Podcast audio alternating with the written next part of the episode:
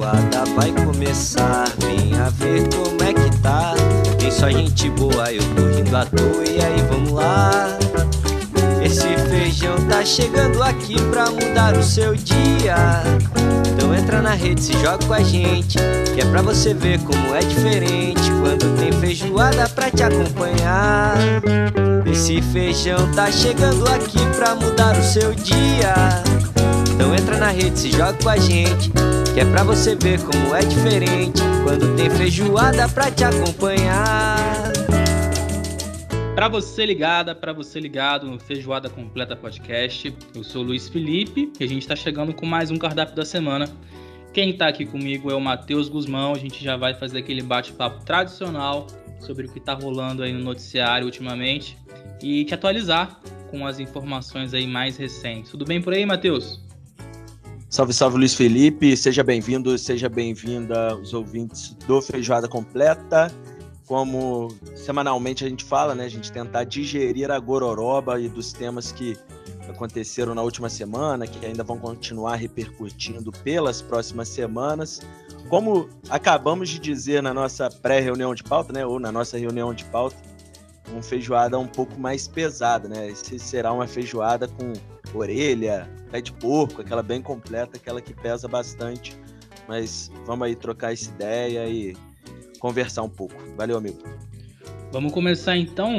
É, a gente está gravando hoje, segunda-feira, dia 14 de fevereiro. Vamos repercutir aqui uma matéria veiculada no Fantástico que traz um levantamento que aponta que armas compradas legalmente vão parar nas mãos de criminosos. De acordo aí com um levantamento realizado é, por uma ONG. Se não estiver enganado, é a ONG Rio de Paz. É o seguinte, gente, é, é o que a gente já comentou no último programa, né? Quando a gente comentou a morte do Durval Teófilo Filho, alvejado na porta de casa com pelo menos três tiros, quando chegava na sua residência depois de trabalho, foi confundido, né, como, como um bandido pelo assassino.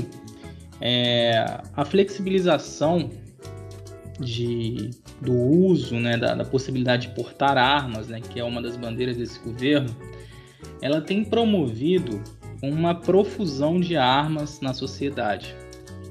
É, de acordo com a matéria aí do Poder 360, veiculada em fevereiro de 2021, é, o Planalto publicou, naquela ocasião, pelo menos quatro decretos que facilitariam o acesso a, a armas. E o limite de armas, né, que era de quatro, quatro peças, né, quatro armas, passou para seis naquela ocasião.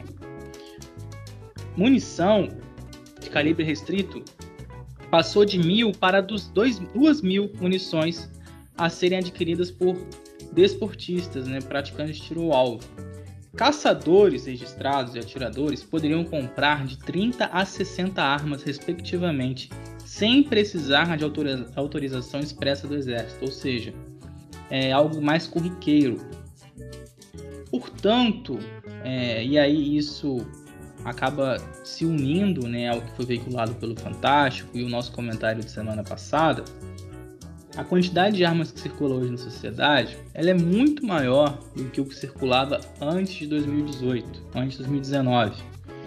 E cada vez mais quadrilhas têm utilizado, né, têm se valido aí de brechas na legislação para poder desviar armas que a princípio estariam é, documentadas, né, estariam circulando legalmente na sociedade. Mas a gente é, percebe, falando muito em senso comum, né, que o brasileiro, que o Brasil não é um país onde as leis são seguidas de maneira bem, bem estrita, né? A gente percebe só você olhar, né, caminhar, bater um papo no ponto de ônibus, numa padaria, tomar um café, conversar com as pessoas que o Brasil é o país do jeitinho.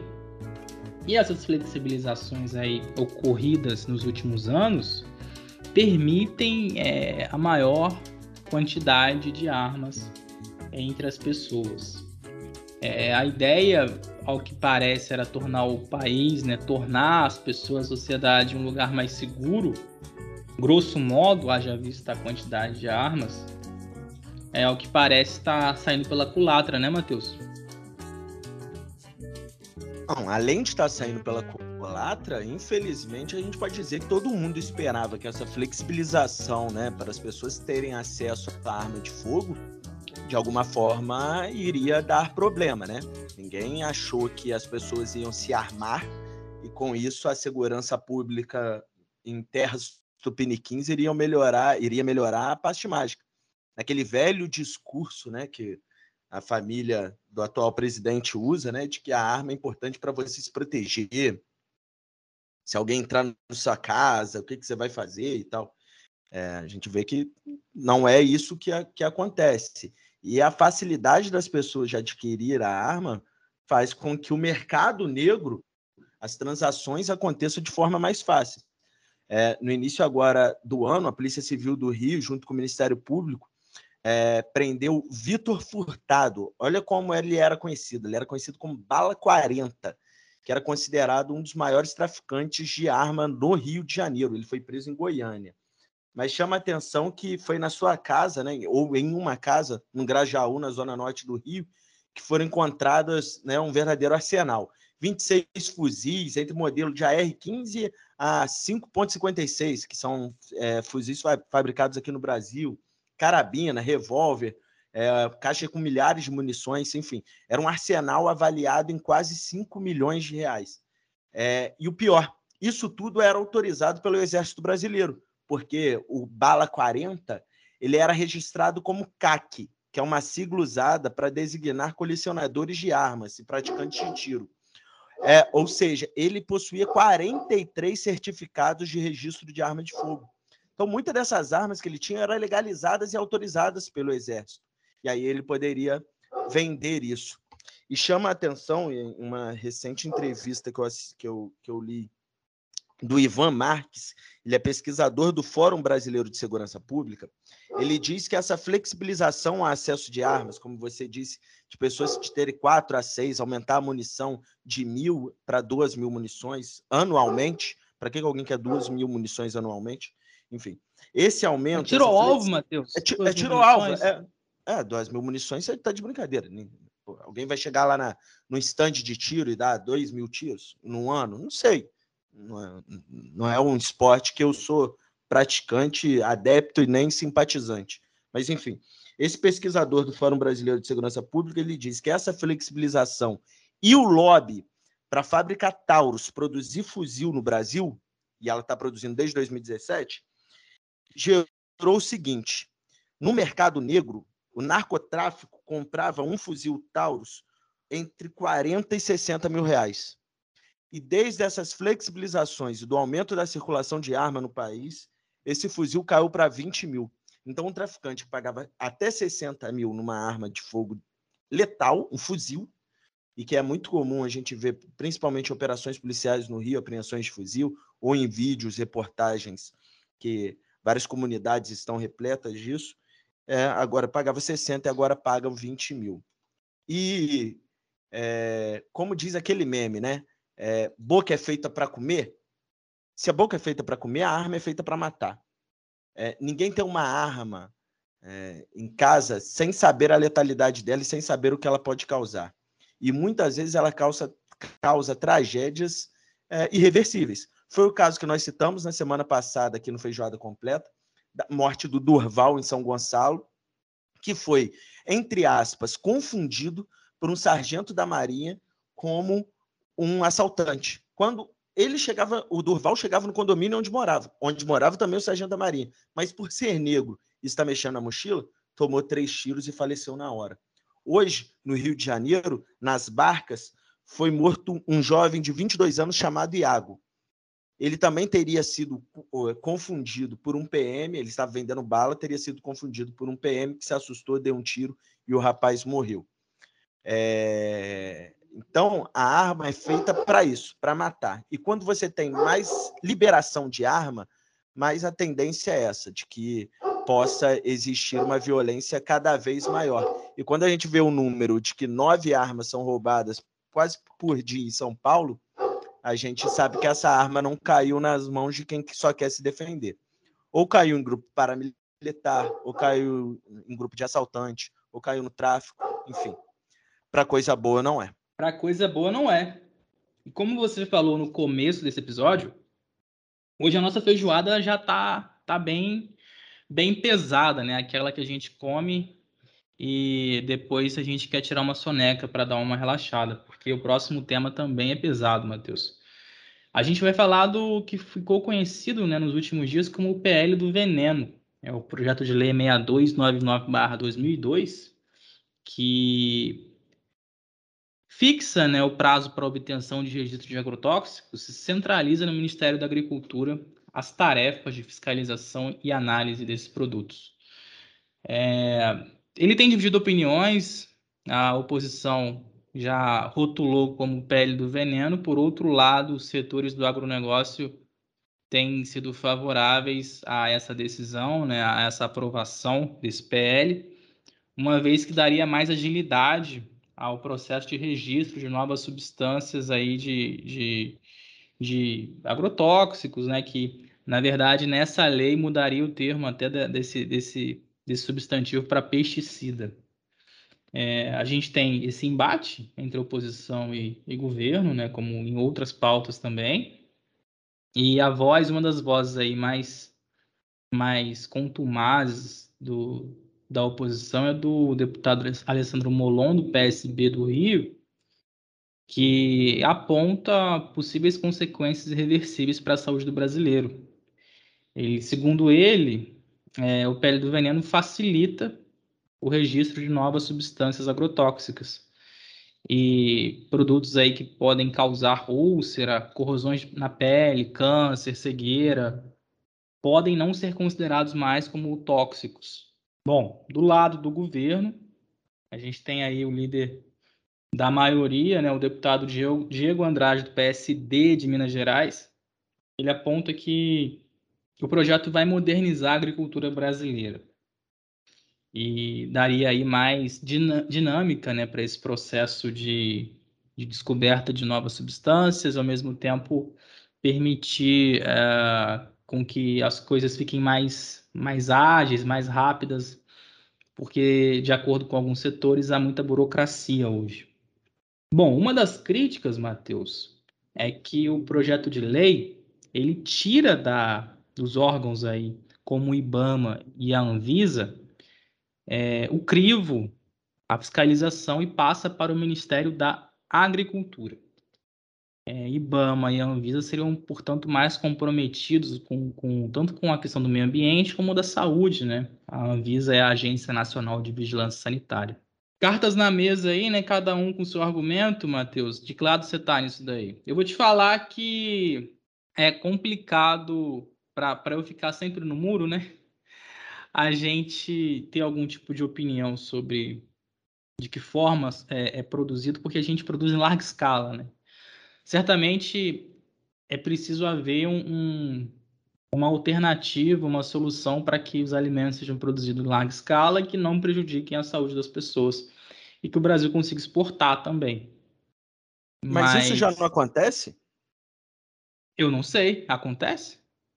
Ah, o Brasil é um dos principais fornecedores é, de commodities no mundo. Por exemplo, o agronegócio brasileiro é algo que consegue fazer a nossa balança comercial ser positiva em muitos anos. Há muitos anos, um certamente. Não, a gente é um dos maiores, maiores agronegócios do país. Sim, mas isso é uma reivindicação do, do uh, um, dos maiores agro, um dos maiores agronegócios do mundo, desculpa. Sim, sim. Mas é, esse PL é uma reivindicação do próprio setor, né? Então, é, a gente. Pô, mas o, setor quer mais dinheiro. é isso que eu penso, entendeu? Entendi. Você não vê um pequeno produtor reclamando, é, é o grande produtor e a bancada ruralista. Então você tá, tá do lado do, do, do Molon aí, né? É, eu tô do lado do Molon, mas posso dar uma outra visão. Posso estar do lado da Fiocruz, entendeu? Assim, a Fiocruz, que é, hoje é, né, sempre foi reconhecida no país inteiro, mas agora na pandemia e por conta da produção da vacina AstraZeneca é, ganhou ainda mais visibilidade, ela enviou, por exemplo, aos senadores, que agora né, o PL foi aprovado na Câmara dos Deputados e agora segue para ser apreciada pelo Senado Federal. É, ela mandou uma nota técnica para lá, dizendo, entre outras coisas, que, a, que essa proposta, se aprovada, pode trazer, aspas para Fiocruz, prejuízos para o ambiente e a saúde pública e danos irreparáveis aos processos de registro, monitoramento, controle de riscos e dos perigos do agrotóxicos, agrotóxicos no Brasil.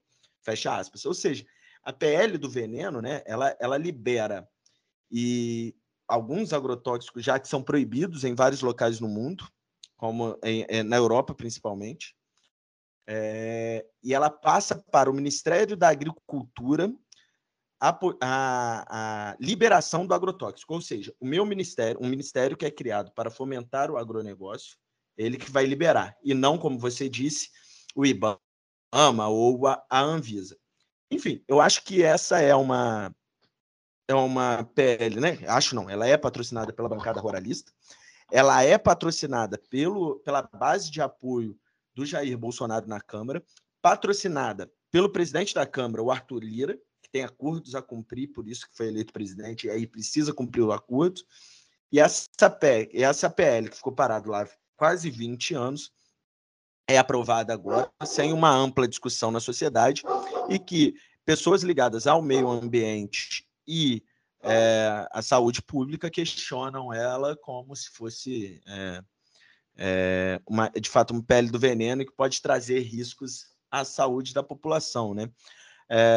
Próprias cooperativas, própria, por exemplo, a Organização para a Cooperação e Desenvolvimento Econômico, né, a OCDE, ela é uma crítica a diversos agrotóxicos que foram aprovados, né? Então não é algo que, que fica só no nosso país ou as entidades aqui no Brasil.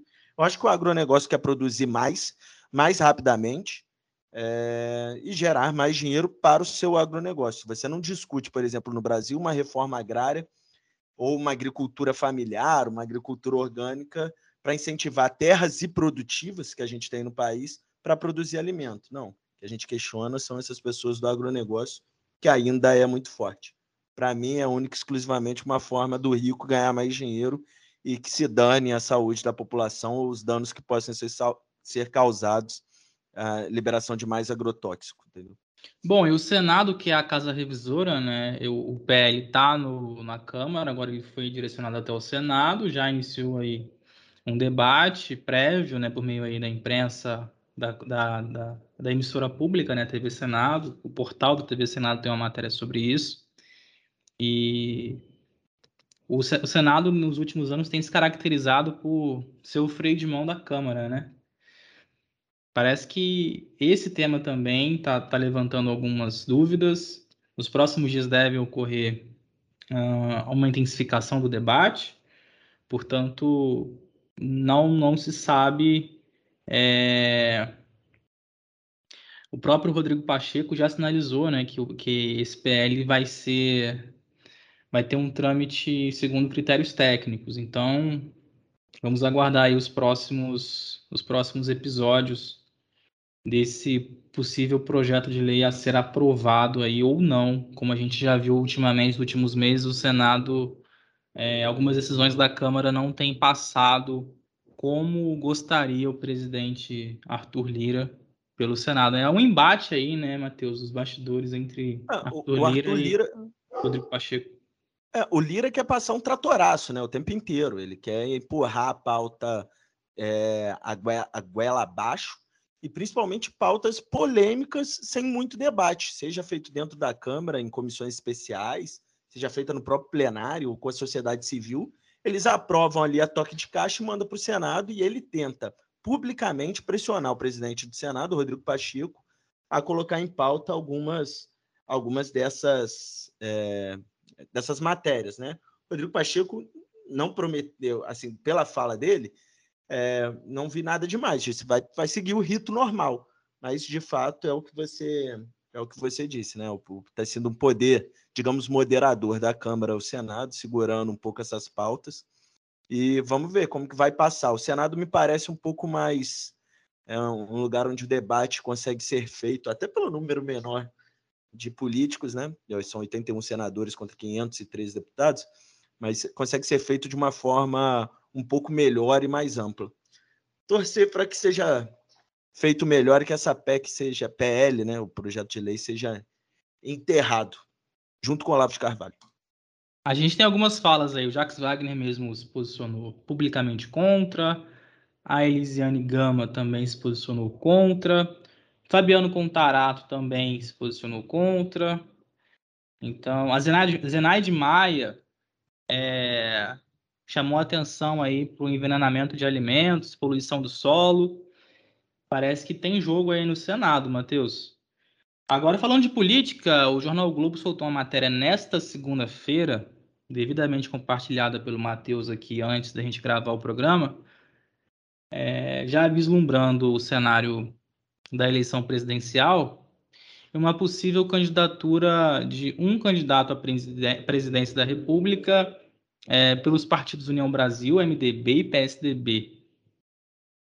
Será que vai dar jogo isso daí, Matheus? Porque, ao que tudo indica, tem muita gente querendo é, ser presidente, né? E não sei se o povo brasileiro vai entender essa mensagem. É tanta coisa, né? Essa criação do União Brasil nos últimos dias, a perspectiva de federações acontecerem, muito, muito namoro entre os partidos, mas é, meio que caminhando aí para um, um cenário Lula-Bolsonaro mesmo, né? As pessoas estão tentando meio que fugir, mas eu acho que quanto mais se fala, mais se configura esse cenário aí mais concreto. O que, que você acha? Eu acho que o caminho natural da, do primeiro turno da eleição já é ser polarizado entre Lula e Bolsonaro. Veja a imprensa, principalmente, e aí os partidos políticos junto, tentando construir ou colocar a ideia de uma terceira via. Mas quem escolhe se vai existir uma terceira via na eleição ou não é a população, e pelo menos nas pesquisas, que são registros de momento, e que a gente está vendo até agora, esses registros mostram que a tendência é já ter no primeiro turno uma eleição totalmente polarizada, sem a chance de chegar ao segundo turno uma terceira via sem ser Lula e Bolsonaro.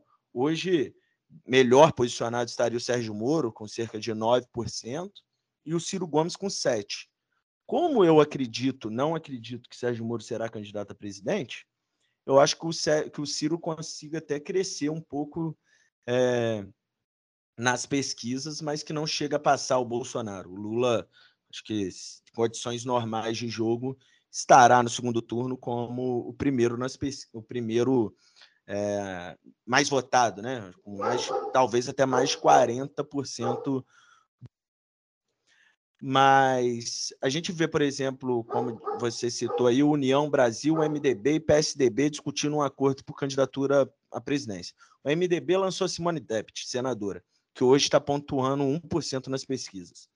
O PSDB, depois de um processo interno de prévias eleitorais, escolheu João Dória como candidato a presidente e que ele, sendo governador do maior estado do Brasil, né, da, da capital financeira do país, né, com mais, maior projeção que é São Paulo, ele tem 2% nas pesquisas. Então, assim, a, a, a, disputa pela terceira via, ou se terá uma terceira via, é muito difícil.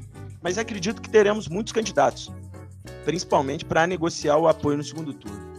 Então, eu acho que União Brasil pode ter um candidato, MDB outro, ou, né, ou podem discutir uma candidatura única mas sem viabilidade eleitoral, pelo menos que eu vejo nesse momento, para conseguir bater com o ex-presidente Lula e o presidente Bolsonaro. É muito difícil alguém ultrapassar a barreira, por exemplo, dos 20% dos votos, que é o que Bolsonaro está tá aparentando ter nesse momento. Sérgio Moro, que seria o terceiro colocado, a cada fala que faz parece que ele cai mais, né? Agora ele inventou um agreste cearense e disse que o deputado e seu aliado Kim Kataguiri, ao defender e ao criticar a Alemanha por ter é, criminalizado o nazismo, ele disse que ao invés de cometer um crime, ele cometeu uma gafe verbal. E gafe verbal, Sérgio Moro, é chamar cônjuge de cônjuge. É isso. Esse debate aí da liberdade de expressão, acho que vale até um feijoado especial, já entrando aí nesse parêntese, porque realmente suscita aí algumas algumas reflexões bem bem transcendentais, né? Mas... Mas dizer que existe um agreste cearense não é liberdade de expressão, é burrice. Não, aí, aí realmente ele escorregou na geografia. Mas ele, ele tem sido piadista no, no Twitter, né? Ele soltou aí um trapalhão no Kremlin, né, para criticar a visita do Bolsonaro à Rússia nesse momento tão tenso de uma possível um possível conflito armado entre Rússia e Ucrânia e o resto da Europa. Ele soltou lá que a ida de Bolsonaro para, para a Rússia nesse momento seria como colocar um, no Kremlin, que é o palácio russo, né, da, da política russa, um trapalhão. Então, tá se soltando aí no Twitter, Matheus. Agora, em relação. Não, e ele não tem. Ele, ele, ele tem a simpatia do meu cotovelo. não, é, é, isso, pô. Eu tô fazendo uma análise do, do, cara. Ele tem a simpatia do meu cotovelo. Ele pode fazer a piada que ele quiser na internet para tentar se parecer jovial, ou parecer legal, ou criar polêmica para aparecer mais. Ele não é esse tipo de gente. Tá tentando se viabilizar como candidato. Então, tá no jogo. No jogo que vai se apresentar aí, pelo menos para algumas pessoas, ele se coloca como um, um, candidato. Você não acredita que ele chegue de fato à disputa. Então, vamos aguardar, né? Agora, União Brasil, antes de haver a fusão entre PSL e DEM, muito se falava de uma possível candidatura do Henrique Mandetta à presidência da República, mas esfriou, né? Não foi para frente. Como você falou, o, o, MDB, a Simone Tebet é a pré-candidata e o, no PSDB o Dória venceu a prévia. Então, acho que, como a gente falou em episódios anteriores, o momento do país, é, quando a gente fala em relação à crise sanitária, crise econômica, instabilidade política, tensão entre poderes, o momento do país suscita esse debate e esse debate tem sido já colocado há muito tempo. Acredito que à medida que vai chegando outubro, vai ficando mais intenso. Então, é o que a gente fala, sempre a gente vai falar de política aqui, porque 2022 promete muito, né, Matheus? Promete muito, e política é o que a gente gosta de falar também. E é importante falar de política até de outra forma, sem ser de uma forma sisuda, podendo brincar e falar de uma forma mais leve. Política não é só coisa ruim, e as mudanças na sociedade que todo mundo espera é, dentro da política que vai ser feita. Não, não existe super-herói, não existe fada do dente, varinha mágica e nada disso. Né? A política que vai transformar a sociedade. Pelo menos eu penso assim acho importante a gente sempre falar. Eu concordo com você 100%.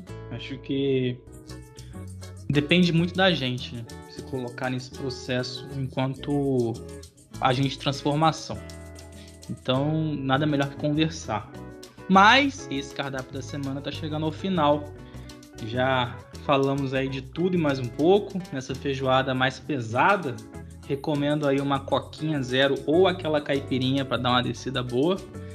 E é isso, Matheus. Prazerzão falar com você. Espero que você tenha gostado de mais um bate-papo. Nosso cardápio vai pegando corpo ao longo dos meses. Nosso editor de áudio segue aí firme e forte, deixando tudo redondo para quem curte feijuca. Tamo junto, meu amigo. Tamo junto, irmão. Você tá virando o rei das pautas, porque antes da gente entrar no ar, a gente tinha colocado quatro temas e o quarto tema que a gente tinha sugerido, você falou, não vai dar tempo, vamos estourar o tempo. E não deu outro, você já tá conseguindo calcular tudo na cabeça.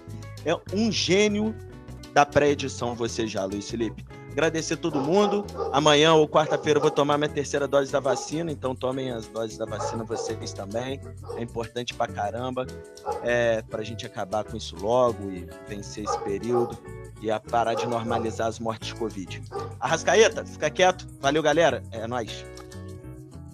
Valeu, Matheus. Você que acompanhou o Feiju, com o nosso cardápio, a gente fica por aqui. Espero que você tenha gostado. Se você quiser acompanhar os outros episódios que já rolaram, é só dar um scroll aí no, nos episódios que você está acompanhando, ou no Spotify, ou na Aurelo. Dá uma olhada, tem muito tema diferente, fica à vontade, a casa é sua. Valeu? É isso, galera. Até a próxima. Tamo junto. Vai começar. Venha ver como é que tá. Tem só gente boa, eu tô rindo à toa. E aí, vamos lá. Esse feijão tá chegando aqui pra mudar o seu dia. Então entra na rede, se joga com a gente, que é pra você ver como é diferente quando tem feijoada pra te acompanhar. Esse feijão tá chegando aqui pra mudar o seu dia. Então entra na rede, se joga com a gente, Que é pra você ver como é diferente quando tem feijoada pra te acompanhar.